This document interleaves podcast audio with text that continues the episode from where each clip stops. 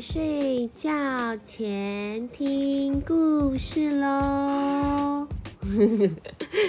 好哦，我们今天来讲一个山神的故事。从前，从前有一座高高的山，它其实呢在一个小村庄旁边。这个山上呢有一个山神。山神其实平常都非常非常照顾村子里面的人、事物，还有小动物跟小朋友。妈妈，哟，你是不是乖乖的小朋友啊？你是乖乖的小朋友的话，山神都会照顾你哦。有一天，小兔子就蹦蹦蹦蹦蹦。跳到山神的旁边，就跟山神聊天。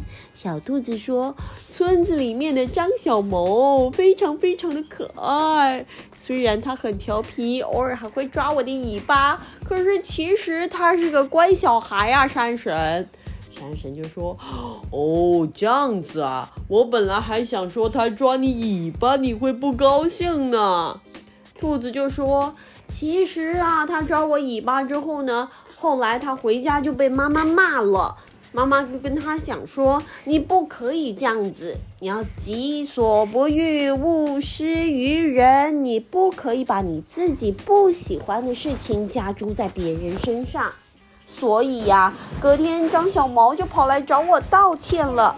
他说。兔子，兔子，对不起呀，我不知道你这么不舒服。我本来只是觉得你毛茸茸的尾巴非常可爱，所以我多摸了两下，啾啾，多摸两下，啾啾啾，啾啾啾啾，多摸两下，啾啾啾啾啾。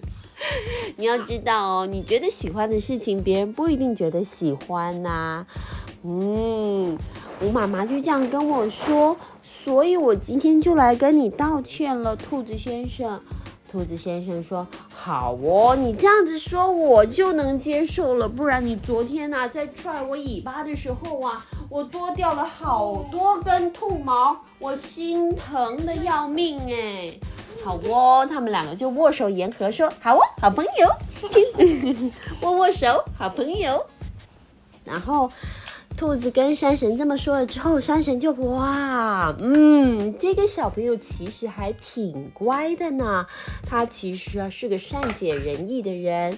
然后呢，哎呦打嗝了，有一个人刚和奶奶打嗝了。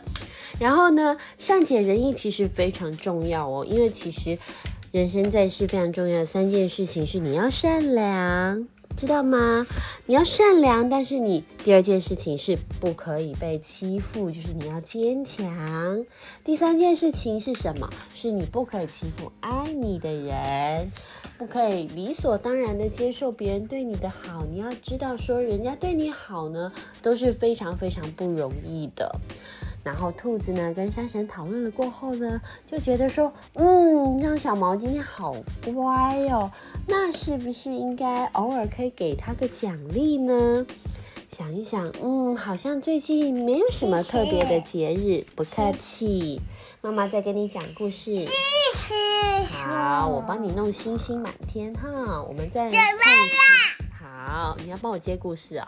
所以，所以你喜欢兔子吗？是，所以你喜欢兔子吗？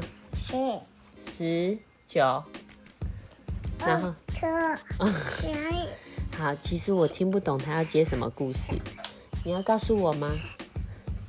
什么？脱袜子。哦，脱袜子，我知道你脱好袜子了啊，你有没有脱鞋子？哇！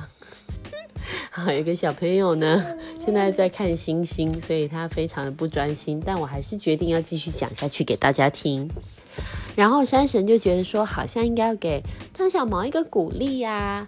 张小毛其实平常呢，偶尔都会到山上来玩，然后来跟山神就是到处，哎哎哎，你这样会摔下去，小心，不要乱跳，小心呐。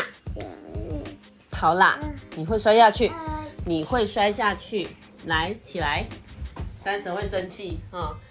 山神这个时候是妈咪哈，妈咪会生气。来，你给我过来，坐好，听故事。来，好。然后呢，他们就觉得说，好像应该给张小毛一点鼓励呀。于是啊，就趁着张小毛某一次到山上玩的时候，就开始，哇，天上有好漂亮的星星哦！哇，山神把最漂亮的风景都给张小毛看呢。然后走一走，走一走，呜，天亮了，看到哇，天边有彩虹耶！怎么这么漂亮啊？再走一走，走一走，发现哇，天边的云一片一片的卷积云，好美哦！